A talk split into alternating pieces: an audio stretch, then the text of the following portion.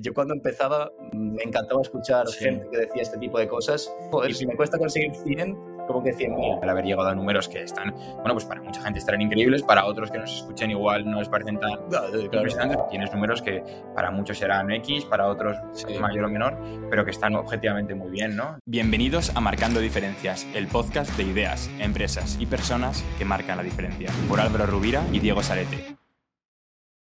Bueno, bienvenidos a Marcando Diferencias, bienvenidos por fin a la tercera temporada del podcast, ¿no? Vamos ahí, ¿no, Álvaro? Primero un aplauso, joder, vamos. La verdad es que hoy teníamos bastantes cosas que explicar, la verdad, porque llevamos desaparecidos cinco o seis meses. Sí, sí, que estaban todos nuestros fans y espectadores yo creo que súper excitados de saber cuándo volvíamos. Sí, yo creo que ya no podían empezar las semanas. Eh, no, pero sí que es verdad que, que, tenemos que explicar un poco por qué no hemos empezado hasta ahora, porque hay una razón y una razón de peso.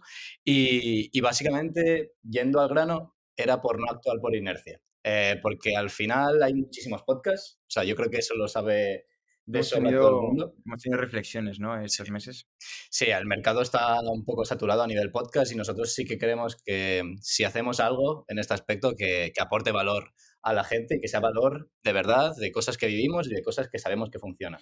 Yo creo que también el resumen es que el año pasado hicimos, eh, bueno, hicimos 20 episodios, cosa que me, me encanta, nos encantaron, nos disfrutamos un montón, pero también hubo momentos en los que teníamos dudas de hacia dónde evolucionábamos como podcast, qué es lo que estábamos aportando a la gente, un poco, ¿no? quién era la persona que nos escuchaba y cómo le podíamos aportar el máximo valor. Y yo creo que ahí dijimos, bueno, en verano aprovechamos, para hacer una pausa y decir, vamos a reflexionar hacia dónde queremos enfocar la temporada que viene. Y un poco la conclusión, yo creo, de todo esto es que no queríamos hacer podcast que fuesen muy como la corriente que hay ahora de vendehumos, eh, Yados, Fog, eh, Croissant, ¿no? que era un poco el resumen de lo que han sido los podcasts de emprendimiento los últimos seis meses.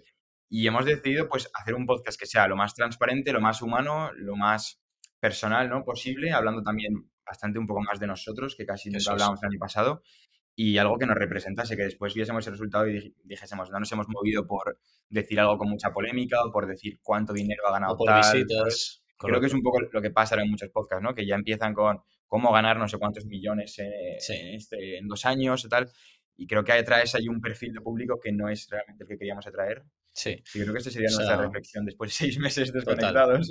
Sí, documentar muchísimo más el, el, proceso, como tú dices, alejarnos muchísimo del mundo vende humos. Eh, por mucho que traiga más views, más clics, más todo, no queremos estar ahí. Queremos historias de emprendedores que sean reales, que sean honestas, que tengan su parte buena, su parte mala gente joven que está emprendiendo y qué desafíos se encuentran, ¿no? Eso es. Y, y, como objetivo final de todo esto es crear una comunidad de gente que piense igual que nosotros, es decir, emprendedores más tirando a jóvenes que, es eso, que creemos que hay mucha gente como nosotros, Seguro. fuera de gente joven emprendiendo o que igual no está emprendiendo todavía, pero que tiene, no sé, ese gusanillo, ¿no? Claro. Y que le apetece escuchar podcast o hablar de otras cosas que no sea salir de la carrera y encontrar un trabajo ya estable o lo que sea, sino ver un poco hacia dónde evoluciona su pasión. Entonces, creo que ese es hacia dónde va nuestro podcast. Desde luego. Y después, uno de los puntos fundamentales en el que vamos a sí, en el que vamos a basar esta nueva temporada y que no hemos hecho hasta ahora es hablar muchísimo más de lo que hacemos nosotros en nuestro día a día. Porque al final, un poco por el síndrome del impostor, por el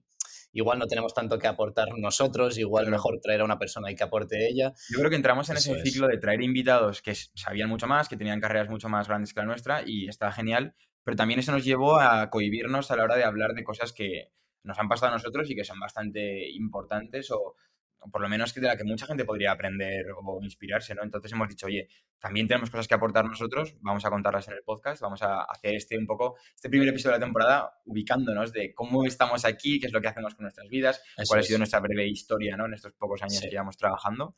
Y, sí, no, creo, creo, que no hay mejor forma de empezar eh, hablando entonces de exactamente esto, de nuestra historia, de qué hemos estado haciendo todo este tiempo y, que, por qué todo lo que hemos hecho nos ha llevado al punto en el que estamos ahora mismo. Y dicho esto, Álvaro, em, para que la gente que nos está escuchando se ubique, yo creo que podríamos empezar contigo. Eh, en breve resumen, 23 años, ya estás trabajando, tienes una agencia, pequeño spoiler. Eso es. ¿Cómo has llegado hasta aquí y cuál ha sido tu breve camino ¿no? para llegar hasta esta situación ahora mismo? Sí, o sea, como contexto, como tú decías, eh, yo ahora mismo tengo una agencia. Que ya tiene tres años de vida, se llama 21 Nova, y somos una agencia especializada en paid media, performance, básicamente, todo lo que tiene que ver con anuncios online y hacer crecer eh, marcas emergentes, mm. potenciando estos canales. Pero claro, como tú dices, ¿cómo llego yo a, a, este punto? Pues la verdad es que ha sido un proceso muy, muy, muy orgánico. Desde pequeño eh, me gustaba muchísimo el mundo de tiendas online, el mundo de internet y yo pues bueno, jugaba fútbol, he jugado toda mi vida fútbol, de hecho llegué a debutar en segunda división con el eh, Fuenlabrada, o sea, si alguno de hecho tiene curiosidad puede buscar en Google Álvaro Rubira con U y V y por ahí aparece una Wikipedia, o sea, una página Wikipedia que es algo... el Álvaro futbolista, no el Álvaro emprendedor. Eso es, eso es. Pero sí que es cierto que, bueno, mientras yo estaba jugando a fútbol tenía más inquietudes y empezaba a hacer mis tiendas online, hacía ciertos dropshippings, es decir, sin yo estocar, eh, hacía de una tienda online y enviaba a, a, cuando, a los clientes. Entonces, el producto en sí era una mierda, hablando claro y mal, pero aprendí mucho a cómo hacer tiendas online y cómo vender eh, online. Y ahí justamente mi profesora del instituto eh, de, educación física, Carmen, si nos escuchas, un saludo enorme, eh, ella hacía cursos de, para opositores y me dijo, oye, ¿por qué no me ayudas? Ya entraba más o menos, hacía webinars y metía unas 100 personas. Y me dijo... O sea, hacía en sesiones online en la que ella daba una clase, impartía una clase, ¿no? a gente que entraba, ¿no? Eso es. Y, tenía problemas para captar a nuevas personas o... Correcto, porque ya sabía que un, más o menos un 10% lo convertía. De la gente o sea, que la gente que entraba a su clase gratis, un 10% le vendía algo. Eso es. Y ella la media que hacía era, pues tenía unas 100 personas en el webinar. Y pues me dijo, oye, ¿por qué no me ayudaré yo? Pues mira, vamos para ello. Y y, bueno, dicho y hecho, el primer webinar que hicimos de esta forma metimos a mil personas. Porque hiciste, tú le ayudaste con anuncios online Eso para potenciar el webinar. Eso es. ¿Lo metiste a 10 veces más personas? Y vendimos a 10 veces más personas. 10 veces más personas. Eso es. Y ella me dijo, oye, esto está genial, eh, encima tú me ayudas a mí a ganar más, entonces también ganas, pero haz esto con marcas, ¿no? Entonces, pues bueno, eso lo dejé ahí un poco en stand-by, tenía mis tiendas, pero bueno, eh, sin más, me iba formando muchísimo, eso sí que tip 100%, formarse, formarse, formarse, porque últimamente también te viene el mítico de ganar 10.000 euros es súper fácil, no sé qué. Bueno, mm. fórmate, eh, aporta valor, pero primero mira a ver cómo lo vas a aportar. Entonces, lo que hice eh, durante ese tiempo fue formarme muchísimo y justo vino el COVID. Y un amigo de mi padre, no sé qué, eh, habían unos limpiadores de aire para el COVID y no sé muy bien el por qué, nos metimos porque había una buena comisión. Cometisteis a vender eh, esos dispositivos. Dispositivos de limpieza de aire en COVID. Sí, que era una mierda, la verdad. Pero, o sea, quiero decir, el dispositivo estaba bien, pero a mí no me gustaba. Y empecé con Nico, eh, compañero mío de la universidad y amigo, y, y, empezamos por Madrid, pero nos dimos cuenta que los negocios realmente no necesitaban un dispositivo para limpiar su aire. Erais como comerciales, ¿no? De los dispositivos de aire. Lo que necesitaban realmente era digitalizarse porque no tenían ni idea del mundo online. Entonces ahí dijimos, oye, que hay un, un mercado. bastante importante, vamos a empezar con esto. Dijimos, ¿qué podemos aportar? Yo dije, oye, pues yo con esto llevo bastante tiempo, sé hacer páginas online, sé hacer anuncios online, sé hacer más o menos todo lo que tiene que ver con marketing digital, lo puedo hacer. Y nos pusimos a ello. Eh, sorpresa, que al principio no vendíamos una mierda. Empezamos a pagar tasas de autónomos desde el principio, pero no vendíamos nada. Eh, hasta que después de bastantes meses, justamente Nico conoce a Javi. Ahí ya erais, perdón, antes de que llegues a la guinda, ahí ya erais considerados como una agencia, vosotros vendíais como agencia, ¿no? Sí, Ibais a pequeños negocios a te ayudamos en el proceso de digitalización. Correcto. Y os costaba captar clientes, ¿no? Muchísimo. Y encima, eh, pues bueno, al principio es verdad que tienes que bajarte los pantalones muchísimo, la verdad. Eh, precios muy baratos y, y, no compensa. No compensa porque al final mmm, la gente no confía porque tú no tienes una prueba social y tienes que empezar de alguna forma. Y justamente coincide con lo que tú dices. Eh, Nico, mi, mi, socio, conoce a Javi de, de Scoofers. ¿Vale? Eh, y ellos en ese entonces, pues era una marca bastante, estamos hablando hace unos dos años y medio. Sí, una marca con potencial ya, ¿no? En Madrid. Ya vendiendo orgánicamente, pero es verdad que no le estaban metiendo, habían tenido algo de publicidad online, pero no estaban metiendo tampoco mucha caña.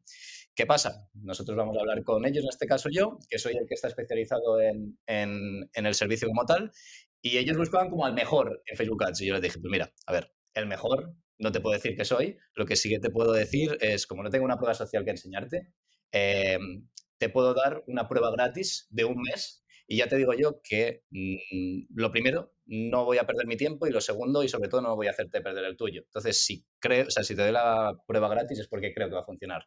Y paralelamente, pues bueno, eh, por ejemplo, M Studios, que también es una marca parecida, pues hizo eh, otras cosas paralelamente, a lo mejor trabajar con otras agencias ya consolidadas, otros eh, servicios más consolidados. Vale, o sea, tú empezaste a trabajar con Scoofers y esta marca M, que es parecida a Scoofers, ellos trabajan con otras agencias. Eso es. Y al final, pues la verdad es que la prueba fue muy bien, nos entendimos súper bien y sobre todo les hicimos crecer muchísimo desde el punto en el que, del que estaban a nivel anuncios, ¿no? Entonces, pues empezamos a trabajar juntos, ya dos, tres meses trabajando, y justamente fruto de este éxito, entre comillas, ahí captamos a, M, que entre ellos son bastante amigos, entonces empezamos a trabajar con M Studios. Entonces, bueno, empezamos con Scoofers y M, que en ese momento eran de las principales marcas emergentes en streetwear, en ropa de streetwear.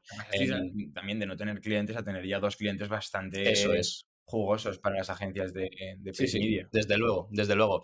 Y gracias a eso, pues es verdad que después sí que fuimos captando a, a clientes de ese, de ese nicho especialmente, ¿no? De moda eh, e-commerce. de hecho, sin ir más lejos, trabajamos, con, por ejemplo, con, con vosotros en Lifelong durante un, un buen tiempo. Y, y, nada, ahí fuimos todo evolucionando, evolucionando y llegamos a un punto hace más o menos un año en el que pues el crecimiento seguía siendo bueno, pero yo pues tenía ciertas dudas de yo, por ejemplo, estaba haciendo todo el servicio y teníamos un límite. Al final, el límite es tu límite de horas o el límite de horas de las personas que puedes contratar. Ahí éramos tres en el equipo, pero es verdad que el servicio como, tal lo damos eh, Gustavo, que era la persona que teníamos en el equipo, y yo.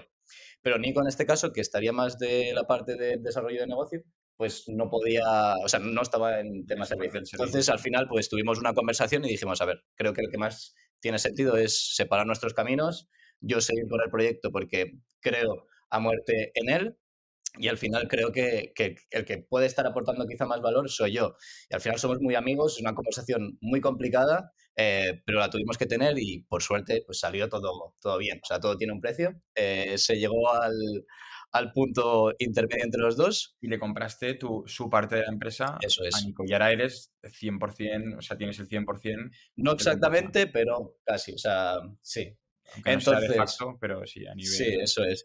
Y pues bueno, pues imagínate el tener que desembolsar un dinero que incluso no tienes, porque no tenía, pues para mí eso me supuso un plus de motivación tremendo y es verdad que a partir de ese punto eh, decidimos a crecer muchísimo. Estamos hablando hace ya un año, ¿no? Hace un año, final de 2022. Vale, de los tres años que tiene la agencia, diríamos que un año y medio o dos años fueron con Nico. Eso es. Que fue un poco el empezar, encontrar clientes, saber hacia dónde y tal. Y ahora el último año ya llevas tú solo y ha sido un poco más el boom, ¿no? De... Eso es, sí, sí, sí. De hecho, pues bueno, ya cuando empezó 2023 eh, me fijé la meta, por ejemplo, de la barrera de los 100.000 euros de facturación.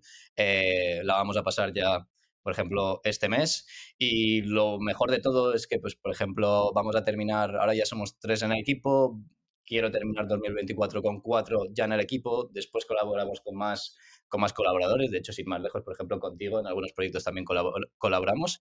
Eh, pero bueno, como resumen, ahora mismo, punto actual, en la agencia ya tenemos unos 10 clientes eh, mensuales. Eh, últimamente, bueno, eh, este mes probablemente ya rebasemos, por ejemplo, la, la cifra de unos 20.000 euros de facturación mensual. Entonces, pues bueno, la verdad que contento porque estos son cifras, pero es el fruto de todo el trabajo que se lleva haciendo durante todo este tiempo. Y creo que por lo menos yo cuando empezaba me encantaba escuchar gente que decía este tipo de cosas y me decían, oye, 100.000 euros mensuales. Y yo, joder, si me cuesta conseguir 100, como que 100.000. Y es verdad que, joder, que aportando valor se puede. Y ejemplo de esto, también eres tú. Entonces, cuéntanos. Mm, sí, sí, ahora voy a contar mi, cómo llego yo hasta aquí, pero me parece muy guay lo que dices de al final haber llegado a números que están, bueno, pues para mucha gente estarán increíbles, para otros que nos escuchen igual no les parecen tan impresionantes, pues esto depende obviamente de quién le preguntes, pero yo creo que sí que tiene mucho mérito al final, pues eso, 23 años, ya has pasado por comprar una empresa, o sea que no hay mayor desafío ¿no? de que confíes en tu negocio. Mm.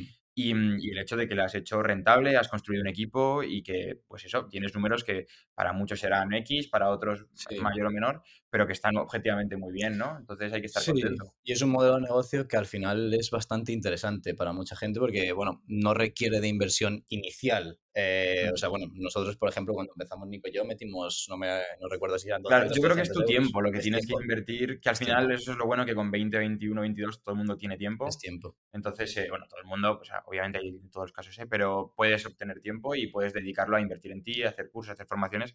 Y al final yo creo que el resumen es aprender una habilidad muy concreta. Yo creo que eso es una, una oportunidad que tiene, tenemos ahora con Internet, que alguien que sabe una habilidad muy concreta, si luego aprende a venderse, pues puede de verdad encontrar un hueco en el mercado. Yo creo que Eso es. el- Y aportar valor. O sea, al final, nuestros negocios, ahora lo comentarás tú, se basan en si tú aportas valor a otras personas, es decir, si en este caso, tangibilizando, haces ganar dinero a otras a otra personas, gente, sí. más dinero del que ganarían por sí solos, tú en consecuencia ganarás dinero. Más que nada porque, joder, estás creando algo que no estaría si no fuese por, por ti o por tu empresa.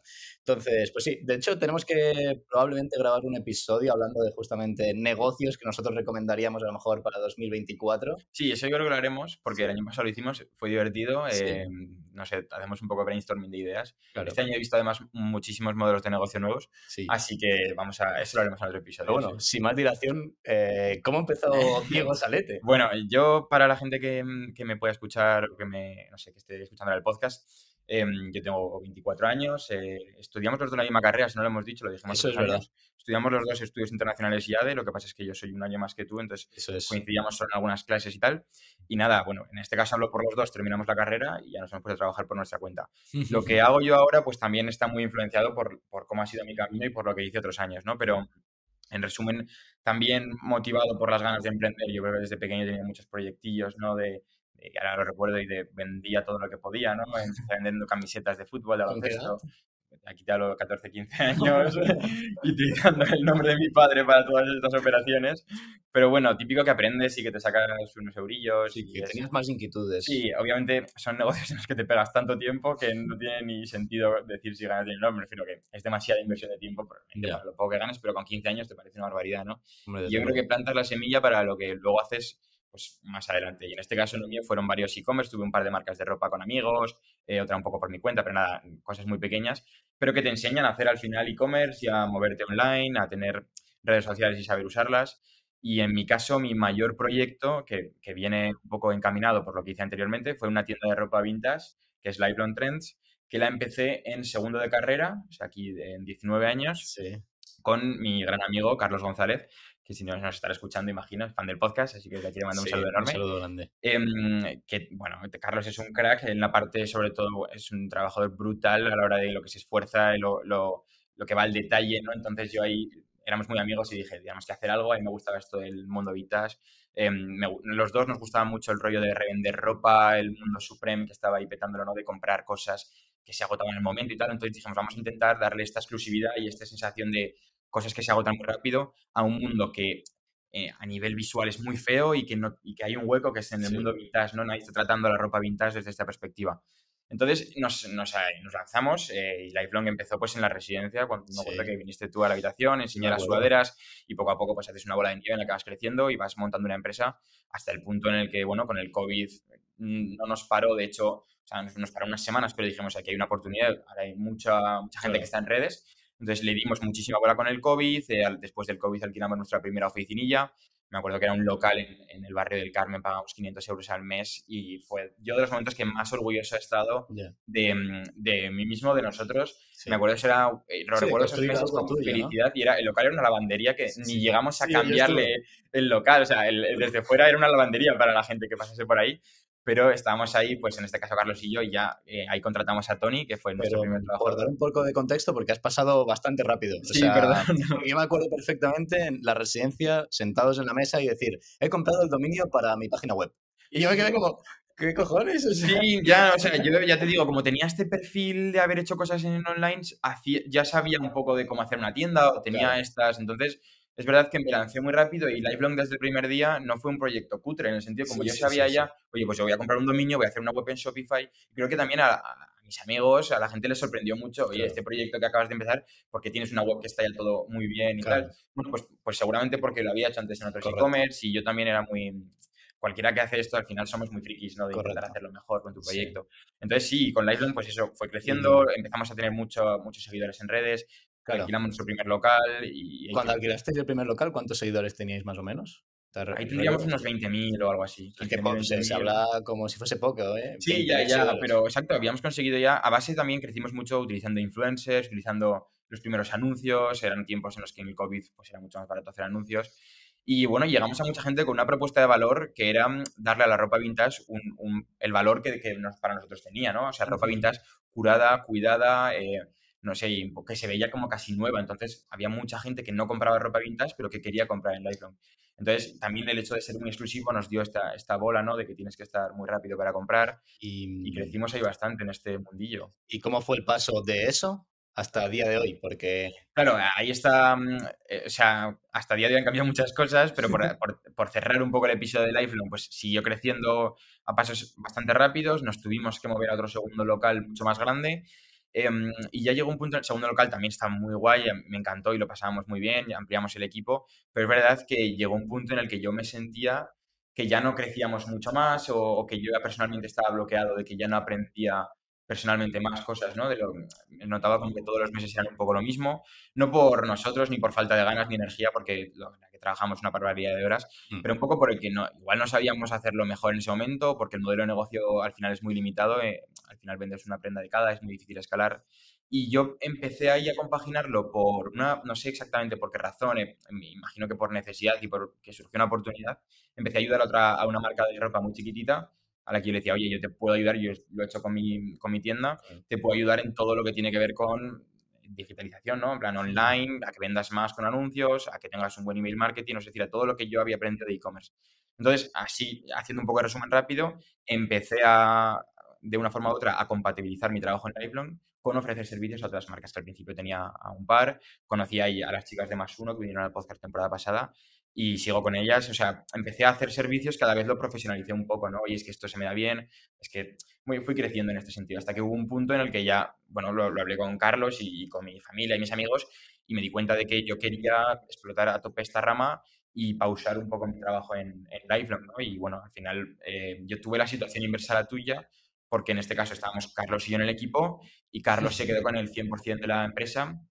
La verdad que fue o sea, salió todo bien porque al final hablamos de uno de mis mejores amigos, entonces poder decir que este proceso saliese bien, eh, dentro de que obviamente siempre hay un poco de tensión, al final no es fácil, no, son conversaciones fáciles, pero ahora mirándolo con perspectiva, pues él se quiso quedar en el proyecto, creo que fue fácil para ambos de una forma o de otra, y ya me salí yo de Lifelong, esto hablamos ya de enero de este año, y desde febrero me dedico únicamente a trabajar con marcas a las que ayudo a vender más. ¿no? Ese es un poco mi, el resumen de lo que hago. Entonces, pues ¿cómo lo hago? Pues en este caso yo creo que si tú te especializas un poco más en paid media y eres más experto en esto, yo intento ser como un poco, intento ser bueno en todos los campos que pueden ayudar a un e-commerce. ¿no? Igual no soy el mejor en, anuncios, pero intento ser bueno en anuncios, bueno en email marketing, bueno en branding, bueno en, no sé, en ayudar. Porque he estado ahí y sé los problemas que he tenido en e-commerce y, y un poco lo que falta para Entonces, ahora mismo, a día de hoy, tengo 6-7 eh, clientes mensuales, em, que es mi tope, no, no, puedo coger más, la verdad, porque ya no me da la vida.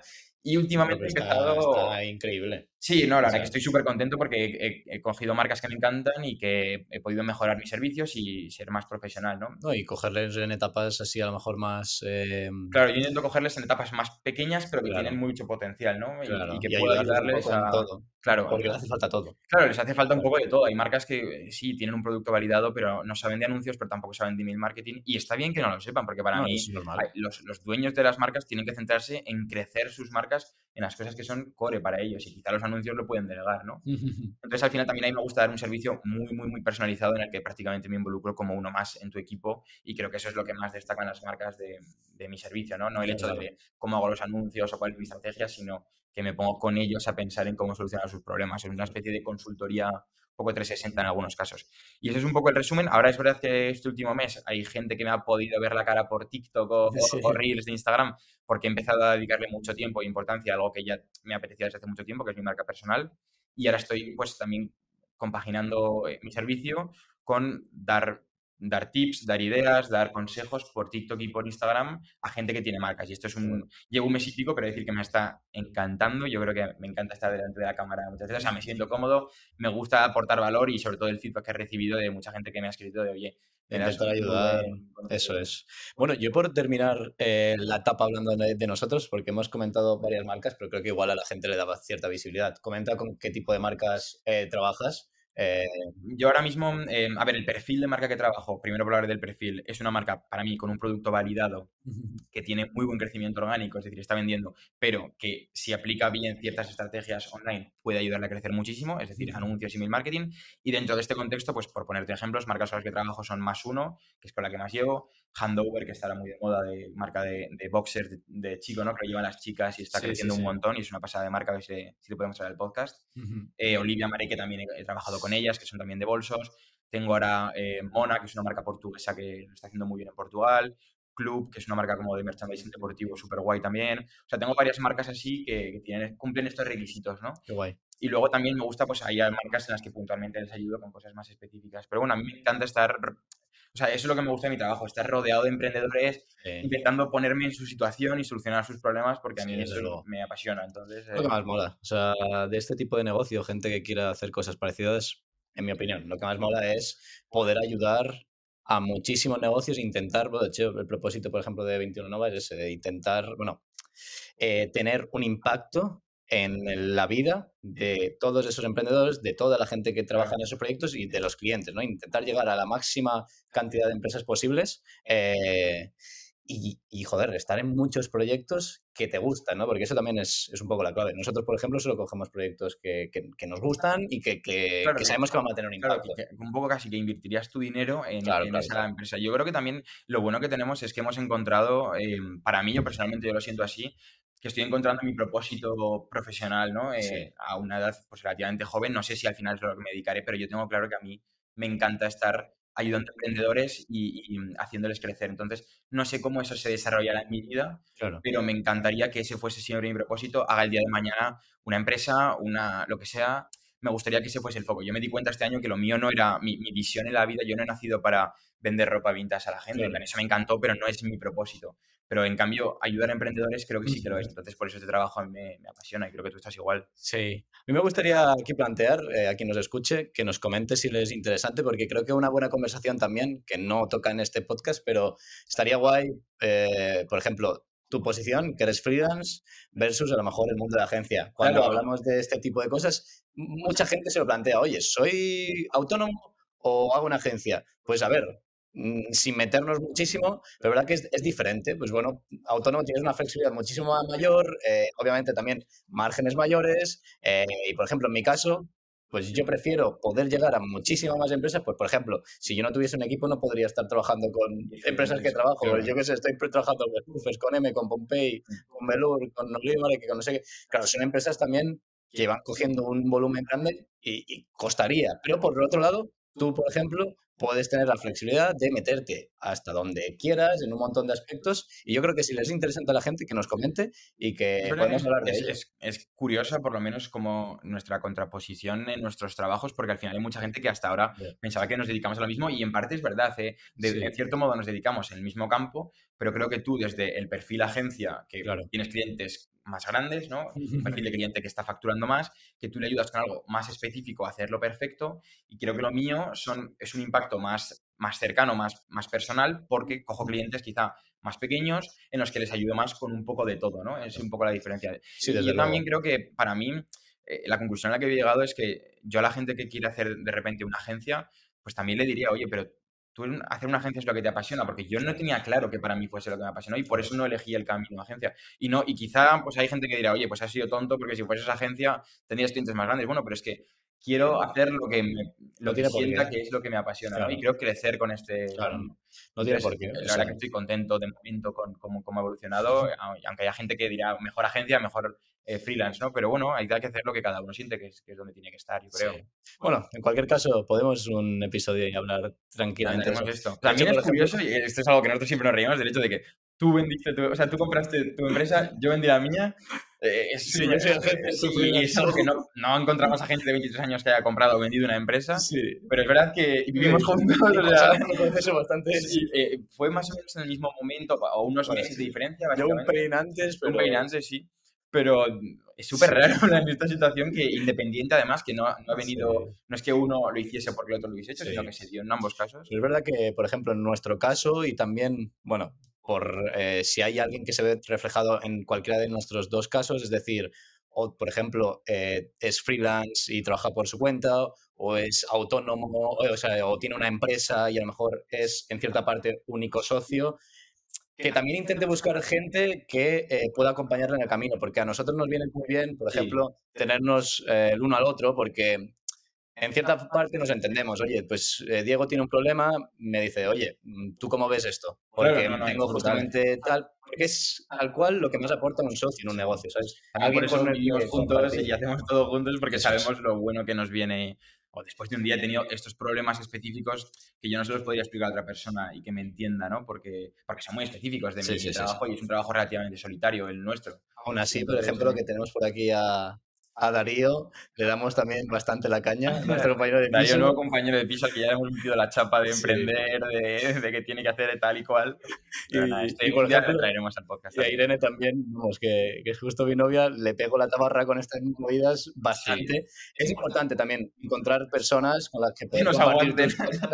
y que te aguanten. Sí, creo que somos un pelín intensos, entonces está bien a veces que haya gente que nos aguante y que nos deje sacar todo. Sí, bueno, en cualquier caso, eh, por cerrar el, el episodio, eh, comentar un poco los planes que tenemos para, para, este año, por lo menos para lo que queda de 2020, 2023, que básicamente... Ahora es Black Friday, que es, eh, tema tabú en esta casa, vamos, eh, vamos hasta arriba de trabajo, eh, las marcas van hasta arriba de, de, estrategias tal, y creo que nos jugamos mucho, ¿no? A nivel, bueno, nos jugamos a todo dar un buen servicio y yo creo que estamos ahí dándolo todo a ver si lo cerramos. Y después pues Navidad, y justamente para Navidad probablemente saquemos también un episodio hablando de quizá nuestra forma de ver una campaña perfecta para Navidad o cómo tenemos ideas ahí creo que puede estar bien y creo que puede aportar mucho valor porque muchas marcas no le dan a veces la importancia a Navidad hasta que ya no están ahí y dicen, a ver qué idea hago, tal. Pero si lo planeas con un poco de tiempo, creo que pueden salir estrategias muy buenas. Yo creo que por el tema de que Black Friday es tan grande últimamente, olvidamos que Navidad también es una época de mm, consumo enorme eh, y vamos a intentar aportar valor ahí, ya que, por ejemplo, en Black Friday ya tenemos demasiados vídeos, tutoriales, gente hablando de Black Friday. Entonces... estamos ya nada de Black Friday. Entonces, em, pero bueno, Álvaro, por cerrar, em, un poco resumen. Objetivo podcast esta temporada, ahora que es el primer episodio, ¿Cómo lo ves? ¿Cómo, ¿A dónde te gustaría que avanzase? O dime, dime objetivos que puedas tener en el podcast. Desde luego, creo que hay dos objetivos eh, principales. Uno, el que habíamos dicho de aportar valor de verdad, eh, alejarnos del humo, eh, ser transparentes y compartir nuestro proceso y que todo lo que nosotros vamos aprendiendo pueda ayudar a más gente. Obviamente también vamos a traer gente que pueda ayudarnos a transmitir todo esto. Y segundo objetivo, con, consiguiendo todo este, eh, todo este aspecto que comento en el primer objetivo, crear una comunidad de gente que piense igual que nosotros, que tenga las mismas inquietudes que nosotros y que podamos ir haciendo eventos, que ya empezamos en, las, en la anterior eh, temporada, para compartir, pues... Eh, Buenos retos. Sí, eso es, dudas, eh, incluso proyectos, lo que, lo que haga falta. Me gusta. Y te añadiría que yo creo que esto es una reflexión que aplica a todos los podcasts o a cualquiera que esté emprendiendo, que una cosa que me enorgulleció de la temporada pasada y que me gustaría mantener esta es la consistencia, ¿no? No intentar hacer, oye, tres episodios seguidos, pero luego paramos tal, no. Si hacemos otra temporada de 20 episodios, los cuales los 20 me encanten, estaré súper contento independientemente de las visitas que cojan, pero aquí creo que es la constancia, será el camino de, poder crecer este proyecto o crecer profesionalmente. Y bueno, por dar contexto a la gente y terminamos, eh, haremos dentro de esta consistencia em, un episodio cada dos semanas eh, y nada, iréis teniendo... Esta que nos hemos puesto. Eso es. Uno por semana, no, o sea, no nos da la vida. Y uno al mes es muy poco, pero uno cada dos semanas creo que es el punto perfecto. Eso es. Así que nada, pues eh, si os ha gustado este primer episodio, suscribiros en, YouTube, seguirnos en redes sociales, estamos en Instagram, TikTok. Eh, también tenemos por ahí, que eso mola mucho, clips cortos, porque a lo mejor el podcast entero igual no te lo puedes ver, pero un clip corto puedes estar viéndolo. De hecho, en YouTube ahora vamos a intentar empezar a subir como em, partes más de 3, 4, 5 minutos eh, de cuál es la historia de Diego Salete, cuál es la historia de Álvaro Rubira y que no te tengas que ver todo el podcast. Así que nada, os animo a seguirnos. Nos ayuda un montón el apoyo en redes. Y darnos mucho feedback, porque al final, oye, que si queréis que hablemos de algo en específico, nosotros reflexionamos, creemos que tiene sentido y vamos a por ello. Para eso, para eso existe Marcando Diferencias y para eso hacemos este tipo de episodios. Perfecto, Álvaro, pues nos vemos en dos semanas. Venga, Venga fuerte abrazo a todos. chao. chao. Adiós.